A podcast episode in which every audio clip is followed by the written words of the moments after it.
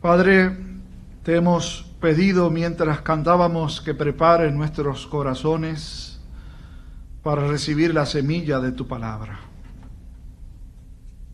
Permite, Padre, que encuentre en nosotros esa semilla un terreno fértil para que crezca y dé mucho fruto para la gloria de tu nombre. En Cristo Jesús, confiando, te lo imploramos. Amén y amén. Hace un par de semanas compartíamos con la iglesia nuestra en Mayagüez la celebración de su sexto aniversario y me correspondió en esa ocasión compartir la palabra con los que estaban allí presentes. Y recuerdo que el texto que se me dio es uno de los salmos, el Salmo 126, que básicamente recoge lo que es el sentir del salmista de gratitud a Dios por haberlos, o a menos haber traído una parte del pueblo israelita del exilio en Babilonia.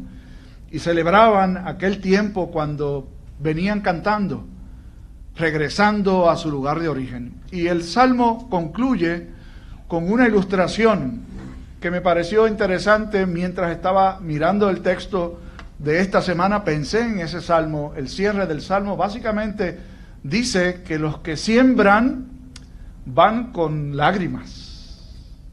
Sin embargo, cuando cosechan, vienen con gozo, con celebración. A mi papá le gustaba la siembra. Yo no heredé eso, pero he sembrado algunas cosas y me gusta cuidar el patio. Pero mi papá conocía del campo, él era del campo y sabía bien. Yo recuerdo que en casa teníamos un árbol de China.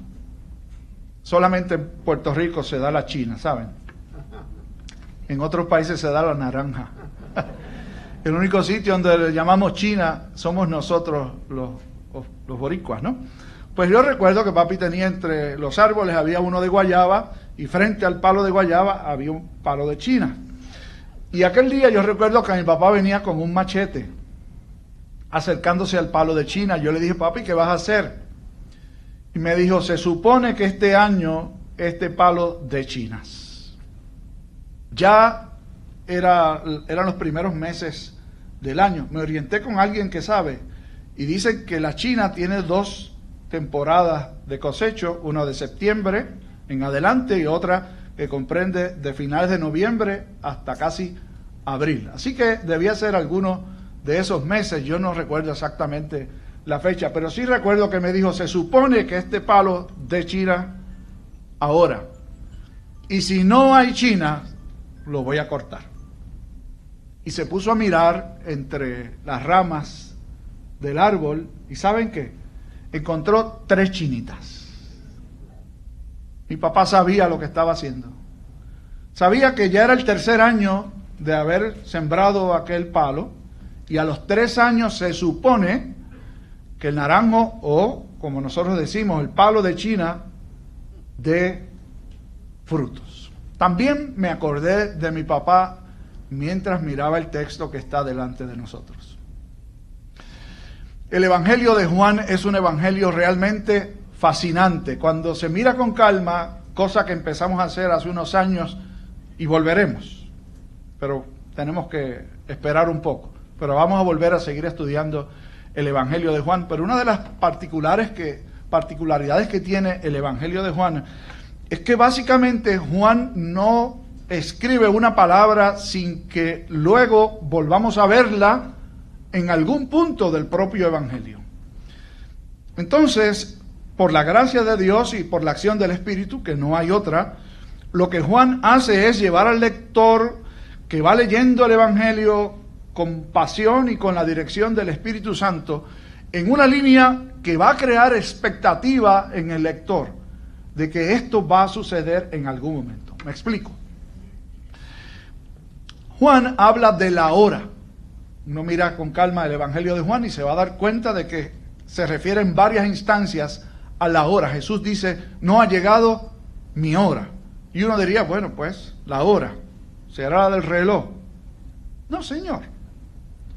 Para Juan y para Jesús. la hora suya era el momento, según las propias palabras de Jesús, el momento de su glorificación. Y entonces uno dirá, bueno, tiene que ser la resurrección, el momento de mayor gloria en la vida de Jesús, en su ministerio. No es así. Para Jesús y por lo tanto para Juan, el autor de este Evangelio, el momento de gloria de Jesús comprendía tanto su pasión, es decir, sus últimos días, su muerte y su resurrección. Todo esto en conjunto era la hora de Jesús. Y Juan, por eso digo que no se le escapa una, él va trayéndonos y no pierde el tiempo.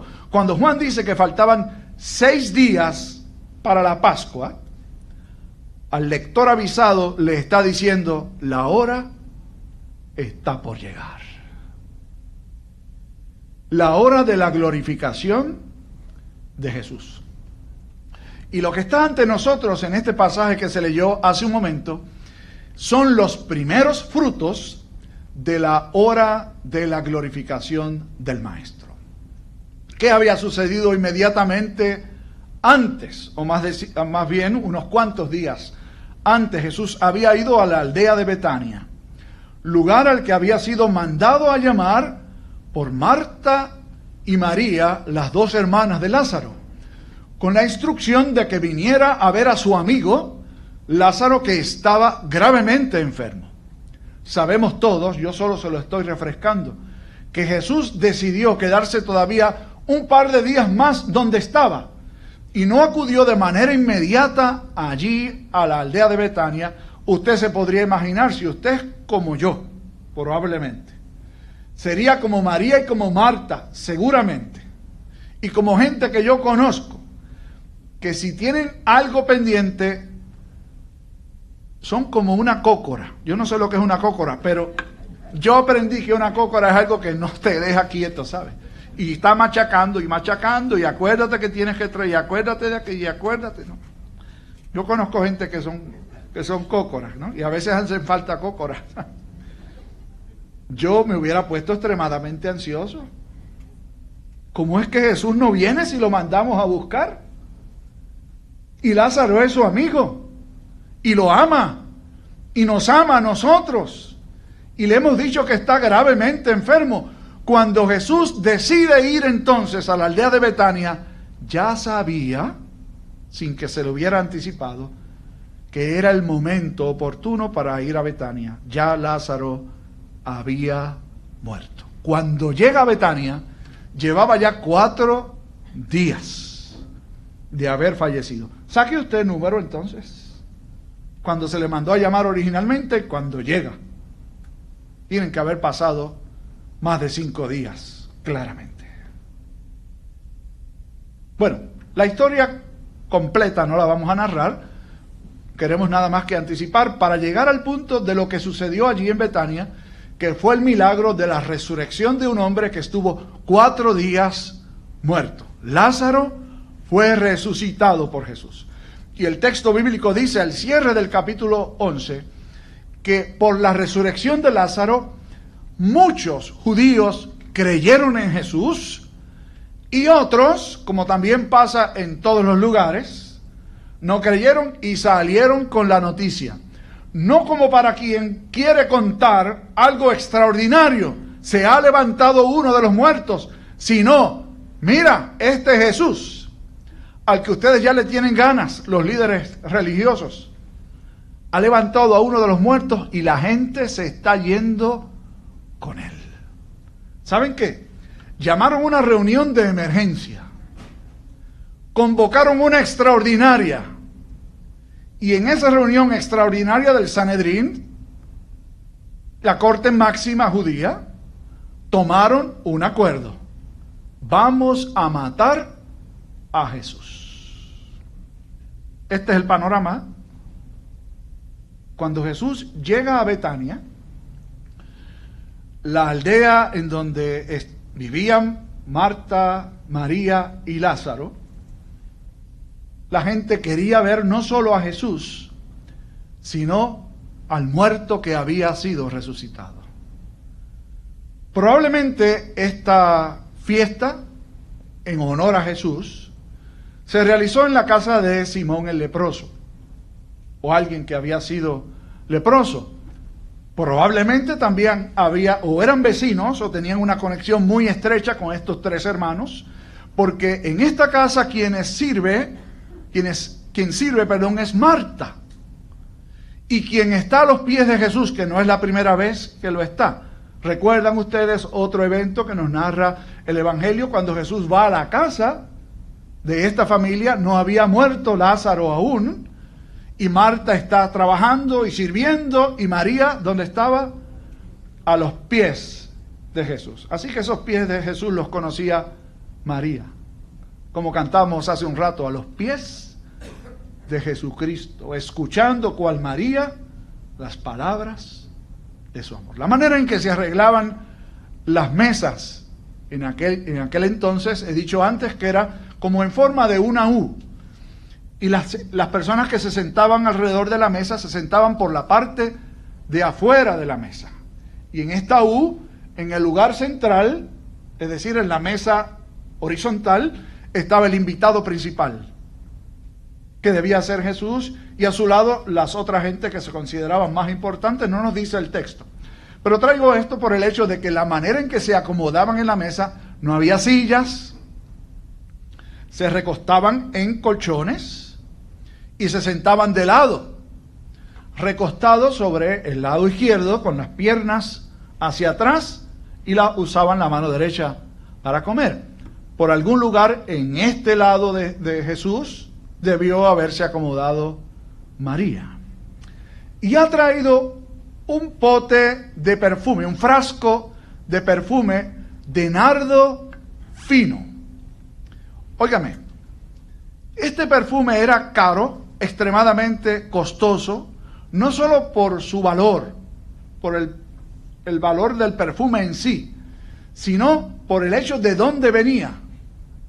Las hierbas con las que se preparaba el perfume de nardo venían del Himalaya. Tenían que venir desde muy lejos.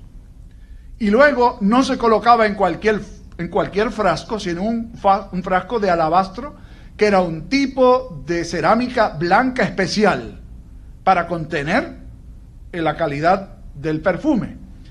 Y esta mujer ha roto este frasco de perfume para ungir los pies del Señor. Y entre los que estaban presentes estaba uno, yo sé que aquí, aquí no hay ninguno de esos, pero hay gente que si ven a alguien entrar le dice, esos zapatos tienen que haber costado tanto. Ese traje que se puso esta hoy, no lo compró en Me Salvé. Aquí no pasa eso, pero hay gente que es así. Ese peinado que se dio no puede haber sido en el beauty de la esquina, ¿no? Hay, hay gente que hace eso. Usted lo conoce, parece, porque se están riendo. Entre los presentes había uno que pudo calcular el costo del frasco de perfume. Dijo, este perfume pudo tener un costo de aproximadamente, o dijo, se pudo haber vendido en 300 denarios.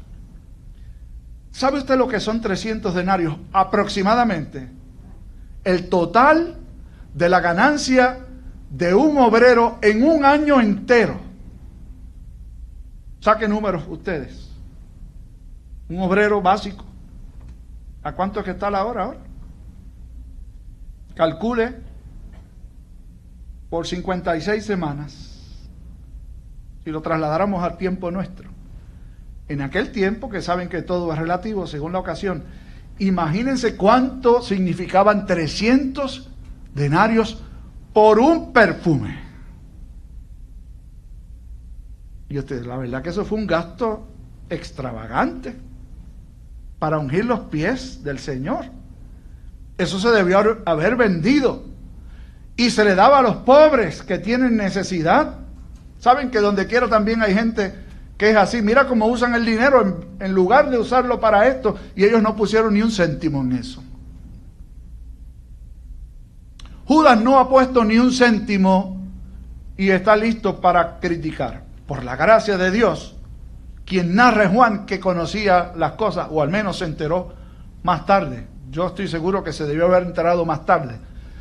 Que Judas sustraía de la bolsa. Era el tesorero.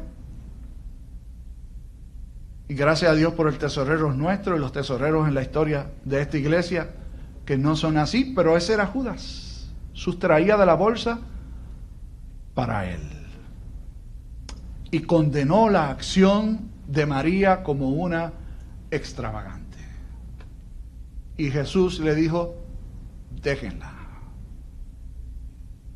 Es decir, justifica la acción extravagante de María. ¿Por qué? Porque ha guardado este perfume para mi sepultura, es decir, para mi hora. Lo que Jesús está diciendo es, ninguno de ustedes entiende lo que ha hecho María. Yo les he venido hablando de mi hora desde el principio, desde el primer acto milagroso de Jesús registrado en el Evangelio. ¿Recuerdan? La conversión del agua en vino. Cuando viene la madre de Jesús a decirle, maestro, les falta, escasea el vino, haz algo por ello. Respondió, todavía no ha venido mi hora. Desde entonces Jesús ha estado hablando de su hora y hoy está recogiendo los primeros frutos de lo que ha sembrado antes. Ha llegado el momento de dar frutos. La hora de Cristo ha llegado. A los, a los, a los pobres, perdón, siempre los tendréis con vosotros. Pero a mí no me van a tener por mucho tiempo. De nuevo, lo que Jesús está diciendo, este es el último recorte mío, esta es la última comida que voy a tener en público, es la última oportunidad para ungirme los pies. Por la gracia de Dios, ustedes y yo, hoy todavía podemos hacerlo. ¿Ha pensado usted, cuando hablábamos con los niños hace un rato, que sembramos con ellos, algunos de nosotros probablemente sucedió como con ellos? Que siendo muy pequeño se sembró la palabra de Dios. A mí me pareció maravilloso que cuando yo les pregunté, ¿qué fue lo que se sembró? Contestaron así, sin pensarlo dos veces. No el amor, no la fraternidad, no el compañerismo, dijeron la palabra de Dios. Y cuando la palabra de Dios es sembrada en un corazón, ¿sabe qué? Se supone, no es que es una opción, se supone que dé fruto. Si no da fruto, yo oí a alguien que contestó cuando le pregunté a los niños, ¿qué pasa con un árbol cuando no da fruto? Se corta. Yo oí un pastor decir hace muchos años que no hay cristianos machos. No hay cristianos machos. Yo espero que ningún varón aquí se me ofenda. Él no hablaba de esa de la masculinidad. Él hablaba de la incapacidad de dar frutos. Un árbol de fruta que no da fruto es un árbol macho. Y si no da fruto, el Señor lo corta. ¿No se acuerdan de la higuera hace unas semanas atrás? La higuera estéril, en la parábola, la iban a secar. Otra no tardó mucho, Jesús la secó en el instante. Hay algunos que dicen profesar la fe cristiana, yo espero que aquí no haya ninguno, que si se examinan, les pregunto, ¿dónde están los frutos? Y se convierten en Judas muchas veces, que miran los frutos de otros para condenarlo, decir, oye, ese coro hoy cantó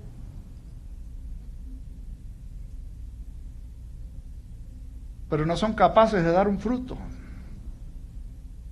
Esas flores hoy están como que así, pero no son capaces de dar un fruto. Los niños esto, los adultos lo otro, aquello, lo otro. Un cristiano, yo les voy a decir lo que me dijo ese pastor viejo hoy a ustedes. Un cristiano verdadero siempre da frutos. ¿Cuándo es el tiempo de la cosecha para un cristiano? Yo no sé. Algunos empiezan a dar frutos pronto, otros un poco más tarde. Pero quien sabe es Dios. Y si Dios sabe, le habla al corazón de uno y te invita a la introspección, es decir, ¿qué frutos estoy dando? ¿Qué hago para la obra del Evangelio? ¿Qué hago para la obra de Cristo? Hace muchos años yo leí una historia que compartí recientemente. Un pastor se fue de vacaciones con su familia en, carro e iban en una carretera de solo dos direcciones, pero una carretera amplia, y se dan cuenta de que un vehículo que viene enfrente tiene en, la capota amarradas las ah, maletas y una maleta cae al suelo. Se dieron cuenta y pararon para recoger la maleta pero el otro conductor que iba en dirección contraria no se dio cuenta y siguió su camino. Así que ellos se llevaron la maleta en el primer lugar donde pudieron detenerse, trataron de identificar, buscar alguna forma de saber quiénes eran los dueños de la maleta. Tuvieron que abrir la maleta y el único artículo que encontraron dentro de la maleta que podía dar alguna pista acerca de quién era el dueño era un un, envase o un paquetito, ¿no? Con, una, con un peso gordo de oro. Con una inscripción que decía, entregado en el momento de su jubilación a Otis Sampson, de parte de la compañía de cementos de Portland. Así que se empezaron a buscar a Otis Sampson en la, guía telefónica y en cuanto lugar encontraron hasta que finalmente pudieron identificar a Otis Sampson. El pastor que había encontrado la maleta con su familia le envía una carta dejándole saber lo sucedido. Ya había pasado un buen tiempo desde entonces. Sampson entonces responde a la carta que recibió con otra carta que dice, gracias por el gesto pueden disponer de la maleta y de todo lo que hay en ella. Pero por favor, el objeto más preciado para mí es una moneda que es un peso gordo que me entregaron en el momento de mi jubilación y toda la historia le hizo. Esa es mi más grande posesión. El pastor entonces preparó un paquete con la moneda y con una carta y la carta aprovechó el pastor para decirle, ya que usted ha hablado de su más importante posesión, yo quiero hablarle de mi más importante posesión. Mi más importante posesión es Jesucristo. Y le presentó a Jesús, según textos de la Sagrada Escritura, como el único y suficiente Salvador de su vida. Pasó un buen tiempo y en una celebración de Navidad, el pastor recibe en su casa un paquete. Y el paquete venía de parte de Otis Sampson, con una nota.